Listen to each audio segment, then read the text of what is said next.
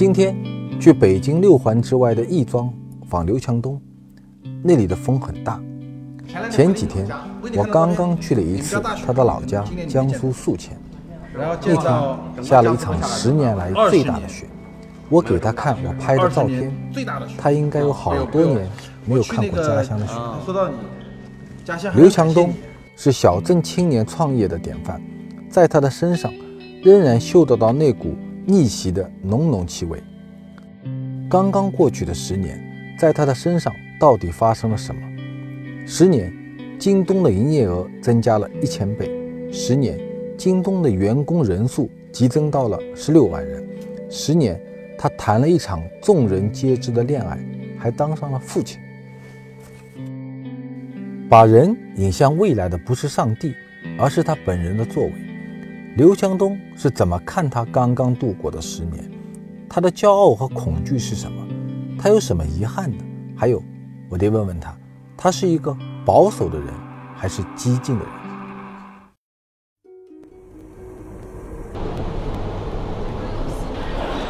东哥，妹妹，幸福小贝贝，叫他从这儿讲起呗。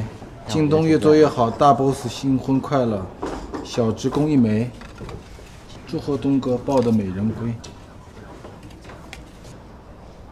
哎，好了我完了，我已经结束了，你呢？啊，好了，好，开始，开始，谢谢，开始。还还化妆啊？不用化妆了吧？不用。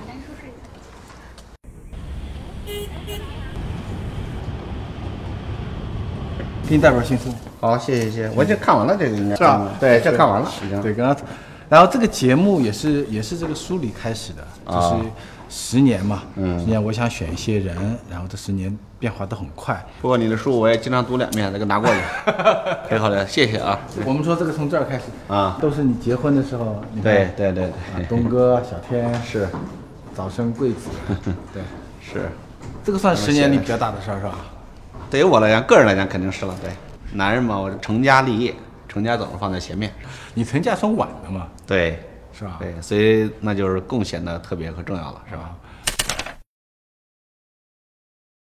那你读大学读的是社会学系嘛？对你作为一个社会学系毕业的学生啊，你后来从事商业，九八年底有个短视频嘛，嗯那一年咱们做了多少生意，做了做了几百万的生意 是吧？要要招几个会计啊对这些事，就就把把精力最后面或者把时间最后投入到商业这件事情，你觉得最大的动机是什么呢？九八年创业的时候很简单了，就是家庭的动机。还是家庭我外婆生病嘛，对，现在没钱给她治病，也没钱买药。舅舅们家里面能卖都给卖掉了，米呀、都卖掉啊等等，搞得就家里面的穷的是一塌糊涂，啊就还是为了家族的事情对，很简单，就是想赶紧赚点钱给她买药吃。啊。对那那这有没考虑赚到钱以后呢？没有没有没有考虑过那个事儿。那时候第一个就是钱赚钱，保证外婆有钱买药治病。对，其他没有什么目的。当然了，就是说，从上大学时候创业开始，就心里面想建立自己公司，这个想法就一直有了。一直有的。对，正好有那种契机。本来我是准备，比如在企业工作个五年，有了足够的这种管理经验了，自己呢也能至少能够积攒个，比如说十万八万的，是吧？有点资金再出来了。嗯。后来只干了两年，就是只有一万两千块钱，匆匆忙忙跑出来，就是因为实在等不等不及了。等不及了对，没办法。我来之前我专门看了咱们材料嘛，就是从规模角度来讲是是，我看是有一千倍的规模，是吧？零零八年十年如果从零八10个亿嘛年代，现在到一万亿那。我估计可能零八年也就是10个亿，对，十几个亿吧。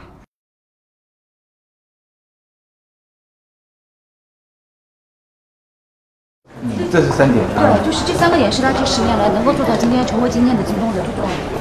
你看宝马经济烧钱，就是在此之前的中国的互联网，你看腾讯啊、阿里巴巴都是慢慢的起来的，没有像他这样就疯狂融资。还有一个就是他他先做物流的，到今天也没有一家大家庭公司自己做物流的，就他一个。我以前去跟他们讲过课，讲课的时候刘强东来开场的。嗯。啊，还有一次是我跟他一起上那个央视二套。嗯。他他做电商嘛，总的是个蛮沉稳的人嘛。过去十二年留给我的，说句实在话，我唯有感恩。但是，今天我想告诉兄弟们，我们过去取得的所有的成绩，所有的成功，我们都到了该归零的时候了。我想告诉大家，时代正在发生剧烈的变化，未来十年、十年的科技的进步，一定会超过过去一百年所有的技术进步，都要更加的剧烈，更加的快速。零八年的时候，有几件事儿其实还是京东做的很冒险的。那个时候的所有的冒险是建立在怎样的一个基础上？那时候其实也很简单，我觉得平时我们就大家都侃侃而谈用户体验，用户体验以客户为中心，以客户为中心是吧？顾客为先，各种各样词环，大家说都一溜溜的。但问题是你在做企业决策的时候，有时候他又开始忘记这基本这一点了。不管扩品类还是建物流，其实逻辑很简单嘛。你这两个东西都是用户需要的。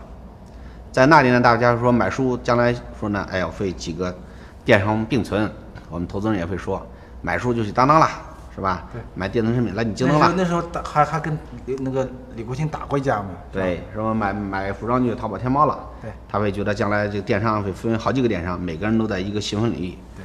非常强，但是你当你说这句话，你忘了一点，用户会怎么看？你说这用户他会要去四五个平台注册四五个账号，买这样东西要记住去那平台，买那东西要去这个平台，你觉得可能吗？这肯定不是用户最喜欢，用户最喜欢的一定是在一站式购齐。但这个就供给上就变得很很重了。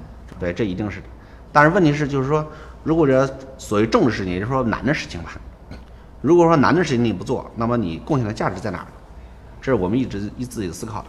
啊，中间如果有坑的话，是哪些坑？当中有空就还是你的执行能力嘛。战略肯定不会错，路径也不会错。问题就是你走路过程中是吧？你要走走走走开始，眼睛不看着地面是吧？啊，绊倒了，啊，走沟里去了就惨了。你觉得你是一个偏保守的人，还是偏激进的人？我是一个偏保守的人。你还偏保守？对，非常保守的人。你还偏保守？你当年做这个决定，这个决定，你看，你看，在那个年代，我有很多选择。对啊，你当时如果三 C 做到头呢？哦，那那肯定不是消费者所需要的。那我认为我公司没有价值的。这一点，我当时当年我跟我们团队，包括跟 i e 我都说的很清楚。如果京东公司只是一个，那时候最早只做 IT，还不是三 C，没有家电的。如果只是一个 IT 一个新蛋的话，我认为像新蛋这模式早晚会要死掉的，所以温水煮青蛙，一日一日销售下去，最后变边缘化，然后出局。那我觉得，如果十年前刘强东他看到了一些东西，比如说他看到他认为说，单独只做一个三 C 的一个电商，它是个窄小型电商，所以你要做全品类的电商。这这是一个东西。第二呢，如果你要做全品类的全品类的电商的话呢，那么你需要有一个非常强大的闭环的一个物流的一个支持。第三呢，如果你需要闭环的物流支持的话呢，那你需要在全中国一些地方去建一些非常庞大的物流仓。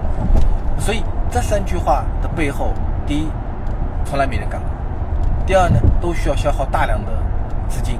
绝大部分人，我认为是没有看到这个未来。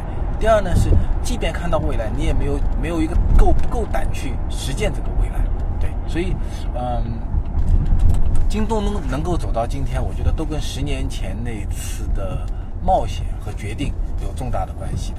所以说，你从个性中你有赌的一面嘛？有激进的一面？你可以这么说。我认为我的保守呢，就是说我如果一个业务在烧钱了，我一般不会再做第二、第三、第四、第五个烧钱的事情。这就是我的保守。那你这个钱烧的很厉害。当然，那只是一件事。烧死你了，可以。那种烧跟补贴的烧法是不一样的。嗯。补贴你烧掉就没了，钱就没了。嗯。是吧？而我说的烧是把现金开始变成一个资产。对，变资产。对。对。变成资产放哪？车做仓库。对呀，那还是钱，钱还在那儿呢？只是不是现金而已。对。所以这种烧钱的本质可以说是不一样。一个烧掉就烧掉了。其实用户能不能留下来？你明天不补贴了，他还会回来？其实不知道，没人知道。对，后天再来一个比你烧的更多的人，也可能三天就超过你了。但是我们不是，我们如果京东上需要烧个十年来达到物流的，其他任何公司都得需要十年，这你几乎是无法预约的。嗯，像京东今天这样的格局和局面，如果回到再回到零八年的话，当时是有一个有个设计吗？还是打打一仗算一仗，走一步算一步的？现在回过头来看，当时我觉得我们路径看得很清晰。嗯对，我们的商业模式都想得很清晰，怎么赚钱，怎么盈利，是吧？怎么获取客户？这呢，我觉得今天我们达到这状态，从电商而来讲啊，嗯那时候呢，我没有想到说做什么金融金融啊也没有想到说把物流独立啊，是吧？对也没有想去做今天这个庞大的技术投入。老实说，倒没想这么多。啊，因为那年代只有电商，所以就电商而论的话，可以说零八年我们所设所设想的所有东西，其实跟今天是没什么区别，没什么区别。就是我们十年前所设想的那样状态。我们在零七年决定自建物流的时候，一路是被无数人耻笑走过来的。但是今天，其实已经毫无疑问的，已经证明，当年我们的战略是正确的。在未来的十年，所有的友商都必将愈来愈像我们今天的京东。因为这个企业做到十年、二十年以后呢，可能会有两种两种性格的变化，一种呢越做越好奇，越做越好玩儿，我摊子越来越大，或者摊子越来越多；第二种呢越做越胆小，就是越做越越稳健，也有孤独感。嗯，总结的非常到位，我觉得是。你觉得会怎么样？在从我们过去二十年这个 IT 产业，最近十年又开始进入互联网行业，是吧？从这两行业来看，确实就像您所说的，很多企业家就是一做大了一点，稍微大了一点就开始害怕，看满眼看都是风险，是怕这个怕那个怕那个怕年纪也大了嘛，对对，然后企业逐步的开始变化。对对对对对对对，也有的人会可能愈做呢愈愈会愈生猛一些。我觉得我们应该属于后者。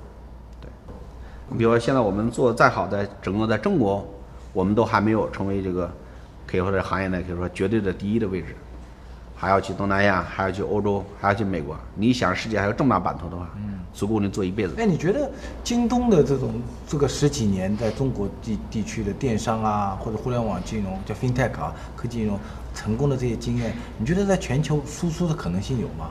或者在哪区区域市场？比如说发达国家，还是发展中国家，还是周边的？我觉得能够唯一拷贝的就是你的一真正的用以用户体验为中心。我们去国外跟亚马逊竞争，最后也是比拼了谁能够用户体验做得更好一点。哎，亚马逊你完全的商业模式复制肯定失败也不。行。哎，亚马逊为什么中国做不起来？我看它去年数据百分之一都不到。对这个，我觉得最可惜的，当年我们跟他打的时候，我们感觉他最核心就对中国团队没有信任，不授权。你看他的总经理一直是外国人，而从来没有在中国生活过的外国人，这你怎么打仗呀？是吧？叫士兵在前面打仗了，是吧？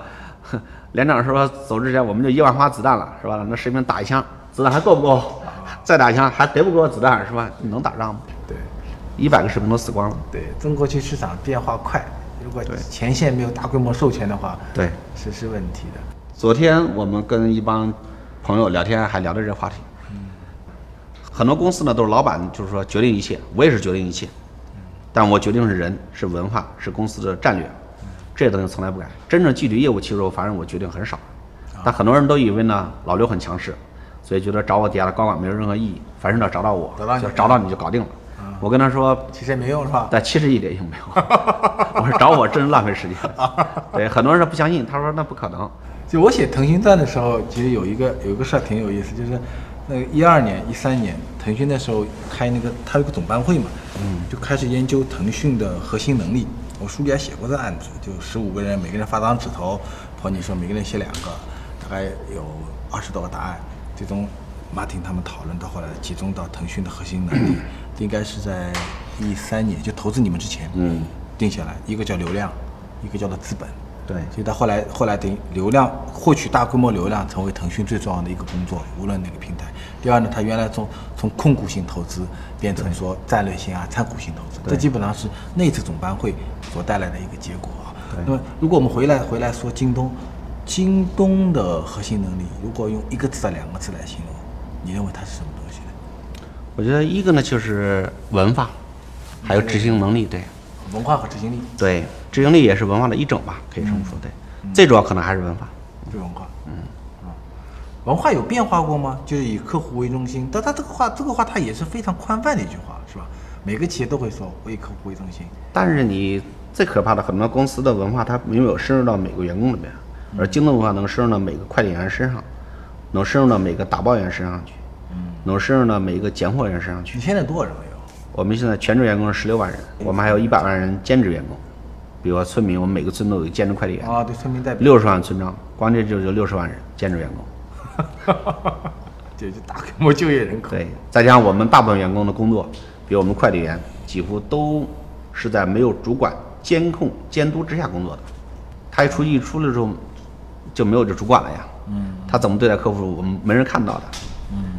嗯。但你比那商场的售货人员，那总是有一个 team leader 在那儿，是吧？有班组长在那儿，对，小组长在那儿盯着你的是吧？你对他服服务要好点啊，你要笑啊，等等等等，是吧？麦当劳、肯德基都有前台经理那盯着呢，对吧？啊。我们不是呀，你像我们的员工都出去的，没人盯着的。啊。你如果让他服务好，那必须是文化真正输入他脑里面去的。啊。去真心为我们用户服务。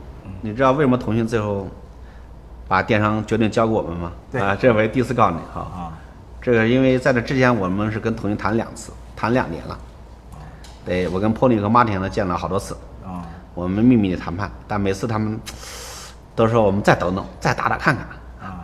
因为腾讯呢一直说不舍得这个事。对。后来我去了美国之后，带来八个回来之后呢，一谈立马就拍板给我了。嗯。哎，因为我一去美国的时候呢，Martin 就开始给内部开大会，这个说老刘去美国上学了，这是我们腾讯电商。千载难逢的好机会，争取在老刘在美国上学这段时间，咱超过京东，是吧？然后呢，就是马廷和 Pony 调动整个腾讯的所有的资源，对 QQ 的各种各资源，强势的灌流量，然后拼命的去投投这个物流，是吧？跟我们一样。结果我在美国的话，可以说七八个时间我都没有接触电话，早会都不开的。嗯，对，一个电话也没接到，也就是每周是收点收点邮件。嗯，对。结果呢，完全是兄弟们去跟他们打。结果挤过之后呢，它不仅仅是跟我们的差距没有缩小，反而变得更大了啊！所以呢，Pony 和 Martin 说这仗就没法打了，没法打了，算了，没法打了。因为你像这个竞争对手的老板都不在公司是吧？人家都不管了，底下一到一帮兄弟们打，你都打不过人家，这这这没法打了。所以既然没法打呢，算交了吧。首先呢，我们回顾一下即将要过去这一年吧，一九九九年。这一年可以说对我们京东公司来讲，应该是相当相当重要一年，也是大发展一年。我们营业额呢，也从刚开始一个月几万块钱，一小客店一个月几万块钱，但是呢，现在我们每个月呢，最近几个呢，基本上每个将近了一百万。今年呢，我们总体的营业额呢，我看了一下是六百多万。这个。跟我们同行相比呢，其实很小很小。所以呢，我定位呢也是把我们公司定的小公司，所以做任何事情都很小心。所以走每走一步，每发展一步，我要求呢，就是要一步走出去要踏踏实实，要踏踏实实，绝对不能搞浮夸的事儿。相信明年呢，我们至少还要做到翻倍，保证呢一千二百万，一定要做到一千二百万。目标呢是往两千万发展。这个目标的定的呢，应该是比较踏实。人员呢这块呢，我想今天说，你看，呃，聘一个库管，这当然都得搬到一个大的企业监督去才能现实。聘一个库管，要增加至少一名销售人员，这俩人呢明年是必须要马上的。所以我建议呢，有我们大家的共同努力，我们明年一定会做得更好。今年呢？特别是今天，我们是带着一个感激在座的每一位的心情，向大家。从卖一个开一个小店卖 VDD 开始，做到今天这个局面，就是你如果回过头来看，你能够给到大家的几个几个核心的呃规律。或者如果他能够从你这里获得一些什么东西？对，如果回过头，假如说你让我从十几年前从创业开始，我一定在三方面更加加强自己。第一呢，就是。更拼命一点，更拼命。对你还不够拼。那我觉得还是应应该还可以再拼一点。那种拼可能更多不是体力上的，不是时间上的，可能就是像你刚才说冒险方面，可能胆子更大一点。因为投了一个物流，别的我们都不敢正投入了。我知道那巨大的机会，哎，你很很清晰那是很大的机会，嗯，但你不敢做。那还有云是吧？对呀，眼睁睁的看着机制就是一天一天在你身边流失，其实你心里很痛苦。我们物流稍结束了，我们现在开始在做了技术。是吧？嗯。但是，老师支付呢，其实机会已经很小了。对，就很小。对，已经很小了。这都是惨痛的教训。嗯。哎，对，这也难说好坏。对，那第一个事儿，我想第一个呢就是努力，更努力，更努力，更拼命。对，我觉得创业者从全世界来看的话，从全世界来看的话，包括亚马逊，包括谷歌，包括 Facebook，我看到所有的优秀的创业者，不管是中国人还是外国人，哎，甚至法国人。很多人都说法国人、欧洲人很多很懒呐、等等，不是，欧洲人还是有很多勤快的人。你比如我看到，真的是这样的。你比如说看到这个 LVH 啊，这个 LV 这个 MH 的集团的这个他们这几个二代，哇，那每天十几个小时工作的，对，他也飞，绝对对，绝对超出我们想象的，我们对他认知的，他可能已经富二代、富三代了，都是，是吧？就全世界飞。所以努力这一点，我觉得作为任何一个创业者，或者说任何企业家，都是都是一辈子坚守。你做一天企业家，就一天要努力。第二呢，就是啊、自我学习能力，这点很重要。今天看到了我们中国这些年轻人，大部分都是刚毕业的学生，对不久的，没有管理的经验，不懂得什么叫战略，甚至连融资经验都没有。包括我也是，我都不知道什么叫融资。最早我融资，开始问我说公司值多少钱，我就认为我的公司净资产，我是拿我公司净资产找开始要钱的。啊，是，最早的 A 轮是吧？对啊、他们说你公司值多少钱？你说我那年代，你说我值多少钱？我可不是我公司有多少钱吗？晚上财务算了算了好好几天，啊是吧？欠人债是吧？净资产减去负债啊，最后呢净资产给他报了数，嗯，挺高兴的。对呀、那确实我们不懂啊，都不知道什么叫溢价呀，什么东西。当然现在估计年轻孩子都知道了，我们那年确实不知道，也没想过这东西。所以呢，你要不断的学习。嗯，对吧这这第二个，第一是努力，第二学习。第三呢，就是业务体验。对，对。你现在每天回头会看京东的页面，去看你的产品啊。我们现在每天都要去下个订单，每天会下个订单你，每天会去下订单？每天从来不会断的。对，我也买各种各样的品牌，哎、所有公司产品我肯定都会第一时间去体验的，而且深度体验的。对，像我们公司内部有一个产品体验的一个小群，是吧？那里面每天我都会在里面发言，对，说话等等，我们大家都在讨论。各位老乡，大家下午好。几 年前就知道我们村子。首先呢，我也是农民的儿子。啊、我在上北京上大学之前，我生活的村子，我今天看了，说句实在话，比我们今天的村子要差十倍都不止。啊、穷到，比如说全年能够吃上大米、吃上馒头的，一年也就几次。大部分人全年呢，一半年吃红薯，半年吃玉米。但是呢，今天呢，我们的村呢基本上都是脱贫了啊，啊，没有任何一个国家级贫困人口。我相信，只要我们全体村民满怀信心、有希望，我们全体村民愿意干活，不能懒惰。懒惰是没法，懒惰的话永远是富不了的，是吧？所有人要想富有，首先要勤劳啊，要努力，不能只靠政府的力量，是吧？政府要使劲，我们企业也要使劲啊，要全体社会所有人的资源都调动起来，才能真正啊把我们整个中国老百姓的日子都能过好起来，好吧？最后感谢我们各位村民，谢谢乡亲们。好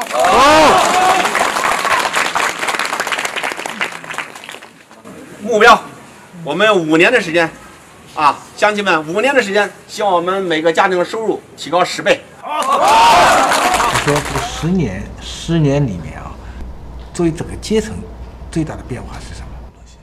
我觉得呢，过去十年前呢，企业家阶层呢，就是说，啊，很多其实没有特别大的，特别看民企。嗯，十年前民企最大的市值多少？腾讯可能也就一千亿吧，我不太清楚哪有哪有腾讯还没到一千亿呢，是吧十？年前它才上市没多久呢，等于四年上市。啊，对呀、在你想在那个年代的话，最大的民营企业可能也就有个几十亿的市值，一百多亿市值就了不起了，到天上去了。从全球来看，在产业里面我们微不足道，你没有你的声音，全世界舞台上没有你的声音，看不到你的身影。民营结果没有。对呀、而且你对整个国家对各方面的影响其实都有限的，对行业都有。但今天不是，当然也责任于大呀。十年前这企业在干什么？十年前企业家都是怎么降低成本？一想降低成本，说白就是谁能够把员工这个血汗钱压榨的更狠一点个，是吧？庞大的整个中国制造业，如果说一二十年前完全建立在一种压榨之下，压榨这个这个这个劳动力的，你一点不为过。嗯对，所以企业家对的对十年前的玩法，十年前怎么赚钱的方式，今天不应该再用了。今天你的赚钱，你完全可以通过你的技术，通过你的商业模式，而不要再通过压榨劳动力啊，在克扣五险一金啊。但今天社会上已经不这么逼着了，社会逼着你走正道了。嗯，所以今天呢，我觉得所有企业都必须向京东提倡正道成功。社会越来越越容忍有钱人的存在，但问题你这钱是不是干净的钱？是不是在建立在为社会带来巨大的价值的基础上，你获得你的该有的利润。前两天回了你老家，我给你看到照片，你们家大雪，你可能今年你没见到，然后见到整个江苏都下大雪了，我看二十年，没有这么大的雪是吧？二十年最大的雪，被我哦被我被我20年大雪，我去那个啊说到你家乡，还是很感谢你，而且我觉得你还是特别念念旧念乡土，这个事这个事挺难的。我觉得人最主要你得懂得真正内心深处懂得一种感恩。对，不，家乡人民真的还是以很以你为为为骄傲。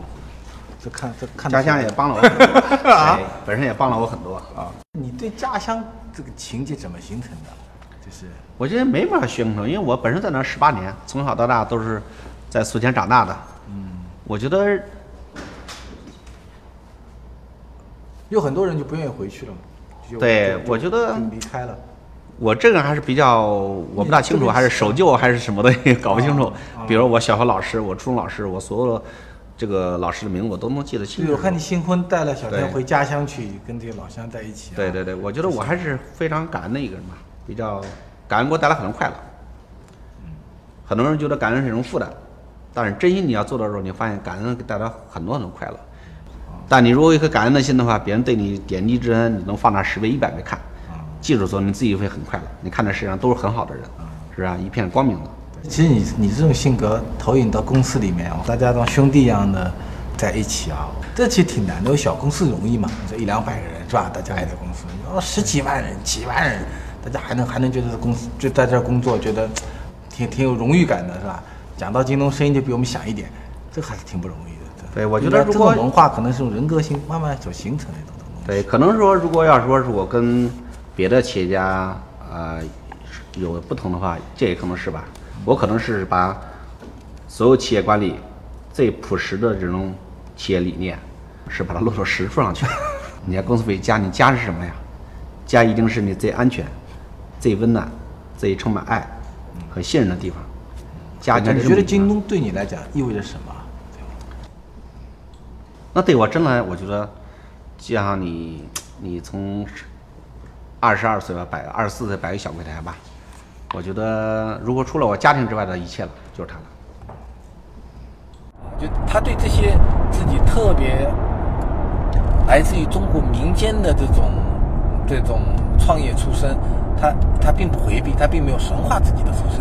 然后呢，而且他还很津津乐道于这件事情啊，而且到了每年过年的时候，他也会回老家给乡亲们呃呃发点发点红包啊啊，甚至支持家乡的一个建设啊。他是一个比较念旧、有有家乡情结的人。每一代人在商对商业的理解的常识面其实都是一样的。比如说，我不要卖假货，对吧？啊，我要善待我的员工，啊，然后我要能够促进这个产业的进步。那可能，呃，今天的商人是这样，呃，一百年前、五百年前的商人也是这样，中国的商人是这样，那么欧美的商人也是这样。对，在历史上，我我认为并不带有太大的一个可比性。刘强东就是刘强。